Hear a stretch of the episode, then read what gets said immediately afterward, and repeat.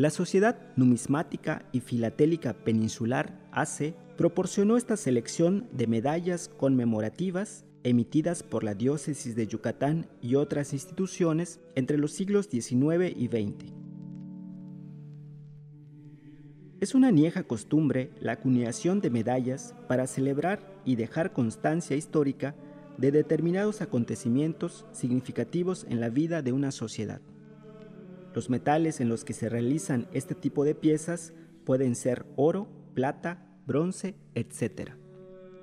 En esta muestra se incluyen medallas como la acuñada en 1907 para conmemorar la elevación a arzobispado de la antigua e ilustre diócesis de Yucatán y la designación de la ciudad de Mérida como sede metropolitana.